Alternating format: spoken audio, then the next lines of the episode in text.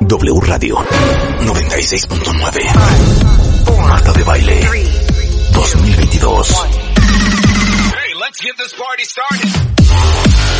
Doctores, abogadas, psicólogos, actrices, cantantes, nutriólogos, escritoras, enólogos, todos los especialistas, todos los especialistas, todos los invitados, todas las alegrías. Marta de Baile en W. En radio, en Instagram, en YouTube, en Facebook, en Twitter, en TikTok. Estamos en todos lados. Estamos de regreso. Y estamos donde estés. Marta de Baile 2022. En W. Muy buenos días México, esto es W Radio 96.9. ¿Cómo se sobrevive el cáncer de mama con Gerardo Castorena, que es nuestro oncólogo, cirujano, especialista en mama, fundador de Mexico Breast Center, que es la primera clínica de manejo integral de enfermedades mamarias con enfoque humanístico? Un horror, un horror estos dos años de pandemia que muchísimas mujeres no se, no se hicieron la mastografía. Y está con nosotros Charo, que tiene 47 años, eh, comunicóloga, tiene 20 años chambeando, y todo empezó en octubre de la pandemia, que estaba haciendo home office y escuchando, Charo, este programa. Correcto. Cuéntamelo. correcto. Justo le platicaba al doctor que estoy aquí precisamente como para dar fe y testimonio que gracias a ustedes, literal, estoy aquí. Es tan, tan, tan fuerte mi historia que se las voy a platicar lo más rápido que pueda porque sé que, que estamos contra tiempo, pero justo estaba de home office como, como, como lo acabas de platicar y me había cansado de estar sentada mucho tiempo. Entonces me levanté a, ya sabes, como a Estirarte. a estirarte y así. Entonces me agacho para poder un poco estar más cómoda y al agacharme fue cuando ustedes, los dos, tú y el doctor, estaban diciendo las bolas son de los oncólogos. Y fue cuando me sentí la bola. Estaba ahí, agachada, fue como me lo sentí. Me levanté, me volví a hacer el tacto, como lo indican siempre, ¿no? Con la mano hacia atrás Sí, y todo sí. este tema. Y no la sentí me volví a agachar. Y si hacemos un cuadrante en el seno, estaba justo donde, está la, donde están las intersecciones, al fondo, hasta atrás. Nunca la hubiera sentido de una manera normal. Por Solo eso, agachada. Solo ¿Y no te agachada. habías hecho una mastografía hace cuánto? No, no, todo el tiempo. Cada año yo era muy puntual con mis mastografías. Cada año. Y con los ultrasonidos, ambas. ¿no? El tema es que esto estaba ahí y yo no lo había sentido. Y si no hubiese sido justo, porque ustedes lo dicen en ese momento, digo, se oye que es un, un cebollazo ahorita, ¿cómo se dice? Un, Sí, sí, sí. ¿no? Un cebollazo que por ustedes estoy aquí. Y, y gracias, Marta, tengo que decirlo al aire porque fuiste muy generosa al hacerme una llamada cuando yo estaba en plena recuperación. Nunca se me va a olvidar, ¿no? Porque además de que soy fan del programa, eh, fuiste muy generosa con tu tiempo y de escucharme y, y echarme porras y decirme. Y por eso estoy aquí, para dar testimonio de verdad que lo que están haciendo todos, Rebeca, tú, el doctor, lo hacen perfecto y llegan a muchas mujeres que necesitamos ayuda. Oye, pero dime una cosa, Charo. O sea, no había salido nada en tus eh, últimas mastografías Nada. y pasaste toda la pandemia sin hacerte la mastografía, Correcto. que es lo que nos pasó a muchas, Gerardo. Sí. Y no solo eso, eh, la gran mayoría de la gente subió de peso, la gran mayoría de gente disminuyó su actividad física. Claro. Eh, los cuentapasos es una estadística interesante de la gente que hizo home office al día, muchas veces no llegaban a mil pasos, es decir, nada, ¿no? Una dieta terrible, una actividad física terrible, incrementó el consumo de alcohol, nadie salía, y mucho menos a un hospital que estaban llenos de pacientes de COVID claro, y de infección, ¿no? Pero entonces al día siguiente te vas a la ginecóloga, Sí. te hacen una mastografía. No, ahí me Ajá. palpa, Ajá. porque la única que lo había sentido Eras tú. era yo. ¿Y qué te dijo la ginecóloga? Sí, claro, vete a hacer una mastografía, porque Ajá. ella tampoco eh, lo tenía tan claro. Ajá. Entonces fui, me hice la mastografía, la mamografía, Es la. Sí, mastografía. Y ahí no salía. eh, Lo más sorprendente es que eso estaba tan escondido que tampoco salió en la mastografía. Gracias a Dios eh, estaba el radiólogo que en ese momento era la persona que me había visto con los anteriores estudios Sí. y recordaba que yo no tenía nada. Me hace el ultrasonido también y fue ahí donde salió, en el ultrasonido. Es que lo que a mí me trama estas historias, Gerardo. Porque uno cree que te hacen la mastografía y te dicen que estás limpia y ya la hiciste. Por eso tú siempre has insistido en que hay que hacer la mastografía y el ultrasonido. Siempre ¿Y hay por que qué hacer- son dos imágenes diferentes? Porque son dos perspectivas diferentes. A ver, explica. El, el- el- la mastografía son viles y vulgares rayos X. Es un rayo que atraviesa tu tejido y se impacta en una, en una placa y nos da una imagen. Ajá. Mujeres con tejido denso, es decir, mamas muy duras, muy mujeres que no han amamantado, o hay mujeres que han amamantado y aún así tienen el tejido denso. Yo tengo tejido denso. Sí, tú tienes tejido denso, Gracias. de hecho. este, eh, entonces, eh, eh, hay muchas veces que no podemos evaluar por completo con una mastografía. Es un buen punto de vista, pero no es el único. Hoy, una paciente que no se hace por lo menos dos estudios, llámale lo que quieras. Mastografía, ultrasonido, resonancia magnética, tomografía mamaria por electroimpedancia, lo que tú quieras, es una paciente que está insuficientemente evaluada. Y se te puede ir el diagnóstico. Entonces esa es la mastografía. ¿Y el ultrasonido qué ves? El ultrasonido ves ondas sonoras que rebotan y te van a dar la consistencia de los tejidos. ¿Sí? Eh, por ejemplo, en un ultrasonido puedes saber, en una mastografía no puedes saber si es sólido o líquido lo que estás viendo. Sí. Y en el ultrasonido sí te da la diferencia de densidades. Bueno, primera gran lección. Hay que hacerse la mastografía. Y como lo hemos dicho siempre, con un buen mastógrafo, con un buen monitor, con alguien que solamente lea y se dedique a ver mama. Y hay que hacerse el ultrasonido. Así es. Entonces te dicen si, si tienes un tumor. Sí. Y luego, Sí, me dicen, tienes ahora un 50% de probabilidad que sea maligno o benigno. Tienes que hacerte una biopsia de inmediato. ajá, Y ahí fue donde empezó el, el pánico ajá. y es donde, bueno, todavía no sabes, ¿no? Pero ya tienes un 50% de probabilidad de que sí sea. Claro. Eh, Fui de inmediato a hacerme el, el, La la, punción, la biopsia. Y sí, ahí tardan ocho días en entregarte el... Qué horror. Sí, esos ocho días son De terribles. no dormir. Correcto. Y bueno, finalmente el resultado fue que sí tenía un HER2. Ok. Que es un carcinoma ductal infiltrado HER2. ¿Qué es eso? El HER2 es un gen, es un receptor con el que todos nacemos bien. ¿Cómo lo sé? Porque nacer con este gen mal es incompatible con la vida. Quien, quien hereda esta mutación no alcanza a nacer. ¿ok? Ok. Entonces todos nacemos bien con el HER2, pero por nuestros estilos de vida, por nuestras características personales y porque lo que llamamos la epigenética, que son los detonantes que van a hacer que nos pasen cosas Ajá. en, en- en- en nuestro cuerpo, puede mutar este gen, ¿de acuerdo? En el caso de Charo, lo que encontramos fue una mutación de este gen que amerita un tratamiento especial. Yo no puedo corregir un gen mutado. Todavía Claro. no existe la tecnología ni la ciencia para hacerlo. Lo que sí puedo corregir es el daño ocasionado por ese gen mutado, que fue lo que ella recibió, el tratamiento que ella recibió. Oye, pero entonces, a ver, eh, ¿te hacen una mastectomía completa? O sea, te quitan ese pecho Sí, completo. completo. Sí, sí. Eh, te ponen un implante y después, ¿cuántas quimios tuviste? Tuve seis, seis quimios, la que les llaman rojas, que son las más agresivas, Ajá. y que es la que tiene todo lo que ya sabemos, ¿no? El- y, em, y 13 blancas. que son rojas y que son blancas? Este, son diferentes medicamentos. Eh, hoy en día, afortunadamente, todos los pacientes se personalizan. ¿Qué es lo que necesita esta paciente? ¿Qué es lo que necesita Charo? Pues necesita esta combinación. Las rojas son los medicamentos que van a atacar directamente a las células eh, cancerosas, ¿no? Eh, que como bien dijo Charo, pues son medicamentos con un efectos, con efectos secundarios muchísimo mayores, ¿no?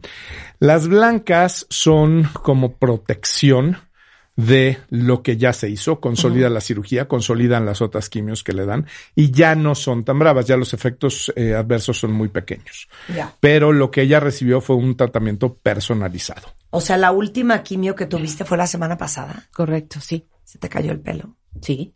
Sí. Ahora ya tengo pelo, ¿no? Sí. Ya, ya lo pueden ver. Pero, sí se me viva, cayó. hija. Estoy viva y feliz, sí.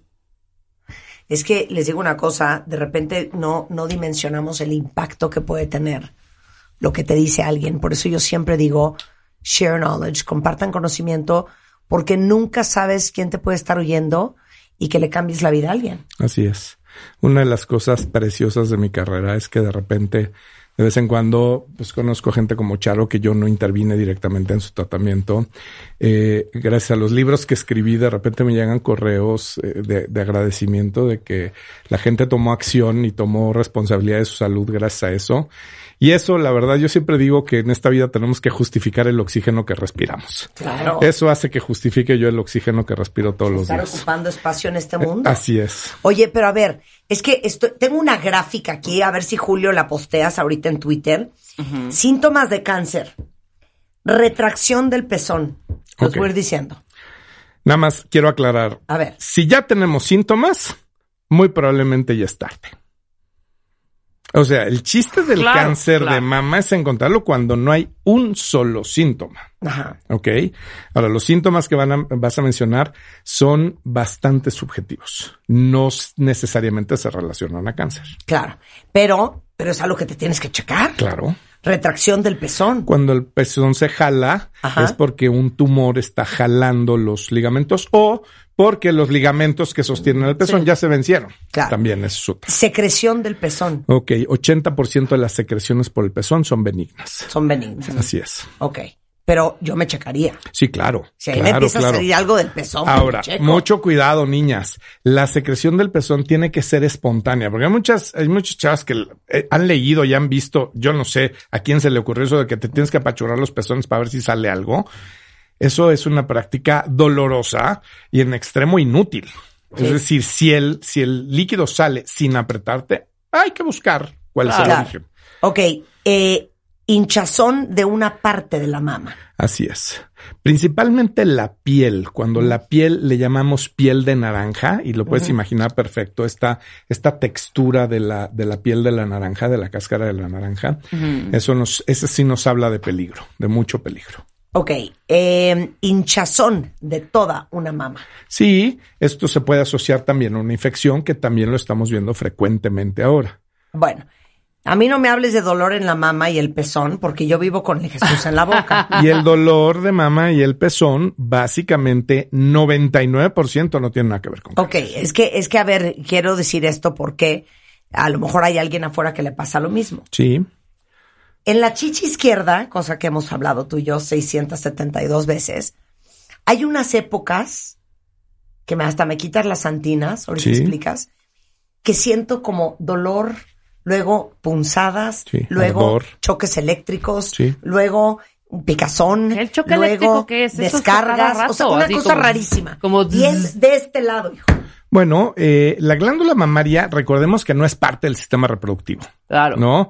Pero la glándula mamaria, a ella no le importa si puedes, si quieres, si estás en tu carrera, si, o sea, se tiene que preparar con cada ciclo menstrual para la eventual posibilidad de un embarazo. Tiene que estar lista. La glándula mamaria solo tiene dos funciones: producir leche para nutrición y anticuerpos del recién nacido y sexualidad. Punto. Párale de contar. Y atraer, y atraer al varón, Exactamente. a la damita. Entonces, todos los meses está con una influencia hormonal, la mitad del ciclo con estrógenos, la otra mitad con progesterona. ¿De acuerdo? Claro. Estos piquetitos son efecto directo de los ciclos hormonales de las mujeres. Es bastante normal que se tengan. El dolor mamario, quiero decirte que es la causa número uno de consulta en mi consultorio. Claro. No es cáncer. Claro. Es la gente que le duele y está muy angustiada. Claro. Y el dolor se debe a la interacción entre las hormonas que produces y los alimentos que comes, principalmente las jantinas ¿Por o qué me quitaste las jantinas jantin- No, te las quité. Eso va a hacer que disminuya tu dolor. ¿Cuáles son las jantinas? Las jantinas son unas sustancias que están en los siguientes alimentos. Café, Ajá. Tés oscuros. Que yo como, los, como té negro todo el día. Los claros no. Los Sí. claros, eh, por definición, son los que puedes ver a través de ellos. Si Sí. los pones en un vaso transparente. Los oscuros no. Eh, refrescos de cola. Eh, vino Uy. tinto. Solo el tinto. Uy. Chocolates. Uy. Cualquier tipo de semillas, nueces, almendras, pistaches, cacahuates, pepitas, semillas de girasol. Todo lo que yo como. No, bueno. Yogurt, kefir y quesos de sabor fuerte, los quesos maduros. No dije lácteos, solamente el yogurt, el kefir y los quesos maduros tienen jantinas. Los embutidos, aunque sean de pavo, las fresas y los higos. De la dieta de nosotros los mexicanos es como lo más común. En general, las cosas oscuras, las cosas negras tienen muchas metiljantinas. ¿Estas metiljantinas te hacen daño? No. ¿Ponen en riesgo tu salud o tu vida? No. ¿Te van a dar cáncer? No. Van a hacer que te duelan los senos, principalmente unos días antes de tu menstruación. Entonces, si empiezas a sentir sensibles, duros los senos, que empieza este dolorcito, pues la pregunta es, ¿qué es más importante, mi café o mi dolor?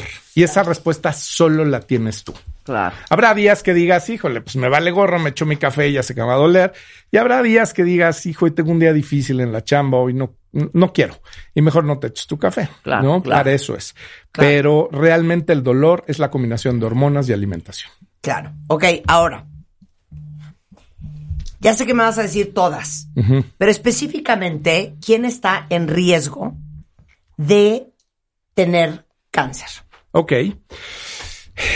El mito más arraigado, bueno, el segundo mito, porque el primer mito es, mit- es, eh, cáncer igual a muerte y eso no es cierto, ¿no? Pero el segundo mito más arraigado es el cáncer se hereda. No es cierto, nos estamos comiendo el cáncer. ¿Por qué cuando éramos niños no veíamos tanto cáncer de mama? ¿Por qué no veíamos tanto Alzheimer? ¿Por qué no veíamos tantos diabéticos? ¿Por qué no veíamos tanta infertilidad? Es rarísimo Claro. que, que un tío tú que no tuviera hijos era rarísimo. Ahora hay clínicas especializadas en infertilidad, en Alzheimer, en diabetes, en hipertensión, en cáncer. ¿Cambió la genética? No, cambió la alimentación. Nos estamos comiendo el cáncer.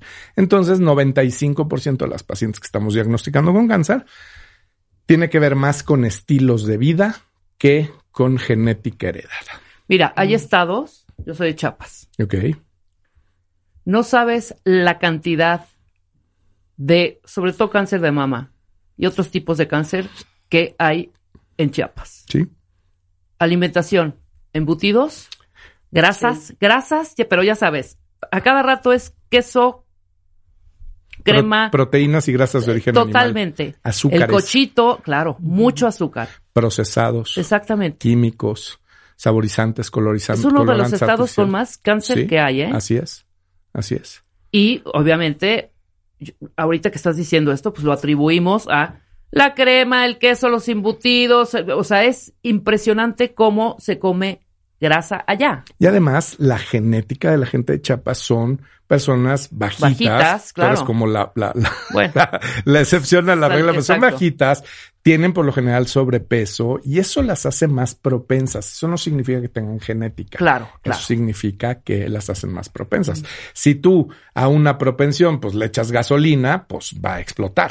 Claro. ¿No? El porcentaje de cuando detectas ya el cáncer, ahorita acabas de decir algo importantísimo, este mito, el de no, si tienes cáncer en tu familia y sobre todo de cáncer de mama, y si se murió tu abuela, tu bisabuela o tu mamá del cáncer, es casi 99% que vas a tener cáncer. Incorrecto.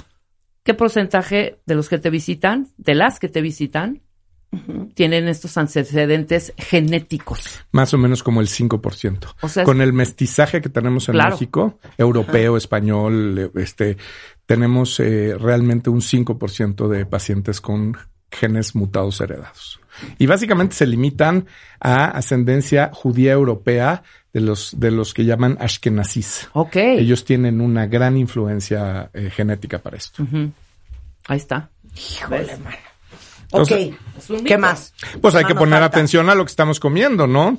Ahora, eh, hecho importante, hace rato dijiste, Marta, que estamos diagnosticando más cáncer ahora por dos razones, porque la gente no acudió a los hospitales y la segunda por la vacuna. La vacuna está haciendo que se inflamen los ganglios de la axila y que la gente se toque y que Eso. acuda a buscar ayuda y estamos encontrando no cánceres debidos a la vacuna, sino que gracias a la vacuna estamos encontrando el cáncer. Claro. ¿no? Claro, claro, claro. O sea, ¿cómo gracias a la vacuna estamos encontrando? Como se inflaman los ganglios. ganglios y Ah. duele, entonces la gente se toca y dice, ay, caramba, esto tengo, tengo algo aquí que no debe ser, acuden y entonces encontramos el, el cáncer.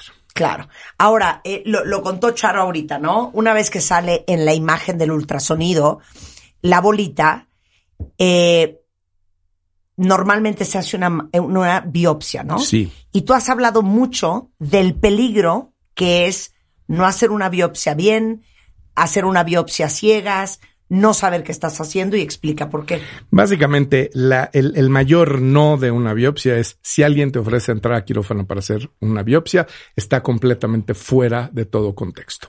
Hoy en día, el diagnóstico a través de cirugía de un cáncer de mama es algo que hace 15 años dejamos de hacer. Hoy en día, como se lo hicieron a Charo, con una pequeña agujita por personal especializado, ya los cirujanos nos quitaron los cuchillos afortunadamente. Ahora lo hace un radiólogo que pone el ultrasonido, ve exactamente dónde va la aguja y obtiene un pedacito muy chiquitito de tejido. Eso nos da toda la información que necesitamos para poder proceder a hacer una eh, medicina personalizada en cada caso. Entonces, si alguien te dice que te voy a operar para diagnóstico, por favor, sal corriendo de ahí. Pero ¿cuál, ¿qué es lo que puede Claro. suceder? Un regadero en el momento de abrir, ¿no? Básicamente, eh, la mayoría de las personas que hacen diagnóstico quirúrgico, pues no tienen criterios oncológicos y hacen un regadero de células. Eh, le niegan la oportunidad a una chica de tener una cirugía conservadora, es decir, de conservar su mama y tratar el cáncer, porque hacen este, este tipo de, de procedimientos, pues no estandarizados y no protocolizados. Claro, claro, claro. Ok, a ver, siguiente punto.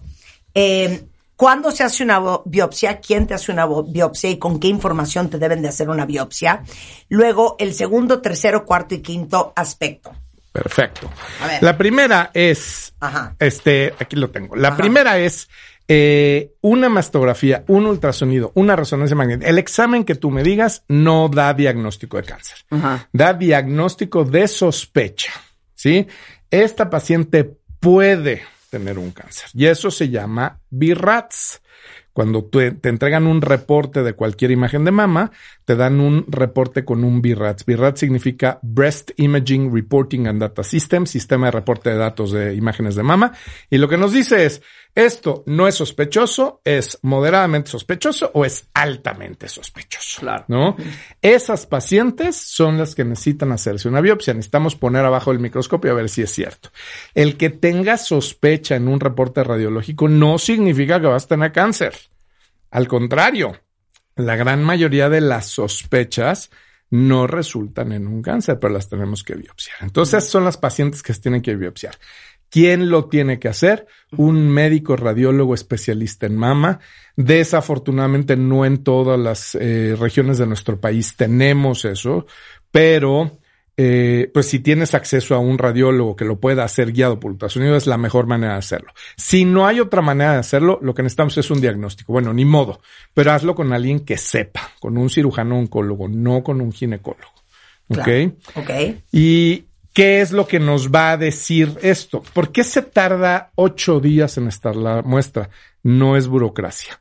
Es porque es el tiempo de preparación para poder tener un diagnóstico adecuado. Sí. Cabe mencionar que mucha gente, muchos no especialistas, hacen diagnóstico transoperatorio, te meten a quirófano, primer error, y luego lo mandan en ese momento a analizar. El análisis transoperatorio requiere que el tejido se congele Sí. y al congelarse pierde mucho de sus características. Y entonces tienes un diagnóstico que no es tan cierto, puede tener hasta un 50% de fallo el diagnóstico. Entonces, estudios transoperatorios no. Dales una semana para los patólogos, te preparen la pieza y te digan exactamente qué es. Claro, 100%. Oye, nada más rápidamente, todos los que no se han hecho eh, el ultrasonido y la mastografía, eh, desde nunca o desde La hace dos años de la pandemia, ¿dónde se lo pueden hacer contigo? Bueno, nosotros estamos en, eh, en la zona de, Virreyes, muy cerquita de la Fuente de Petróleos, en la calle de Álica número 18, en el Penthouse 4. Y los teléfonos de contacto son el celular 55 5507 1415 y los, eh, los teléfonos fijos de- del centro, que son 55 6650 8253 y mismo teléfono con terminación 55. Estamos en redes sociales, YouTube, eh, eh, Facebook, Instagram como Breast Center MX. Y estamos a sus órdenes. Lo más importante, si no te hiciste estudios por la pandemia, no te paniques, vamos a hacerlo. Ya no volteemos para atrás, volteemos para adelante y hagamos lo que corresponde ahora. Claro. Ok, entonces, nuevamente vuelvo a dar la información. Es eh, Breast Center MX en Twitter, es Breast Center MX en Instagram, Clínica de Mama Breast Center MX en Facebook. Así es. ¿Teléfono? 55 6650 8253 y mismo teléfono con terminación 55. No, a ver, vuélvelo a repetir. 55 6650 8253 y 55 6650 8255. Claro. Maravilloso. El doctor Gerardo Castorena, mil gracias por estar aquí. Gracias por invitarme. Qué- más seguido de estas cosas. Qué bueno que estamos de vuelta. Qué no saben qué, qué rico es abrazarnos y vernos a la Andamos cara. aquí. Y reír. Eh, Charo, Gracias. celebro tu vida, hija. Qué bueno, qué bueno que estás bien. Bendito sea Dios. Y bueno, lo sobreviviste, hija.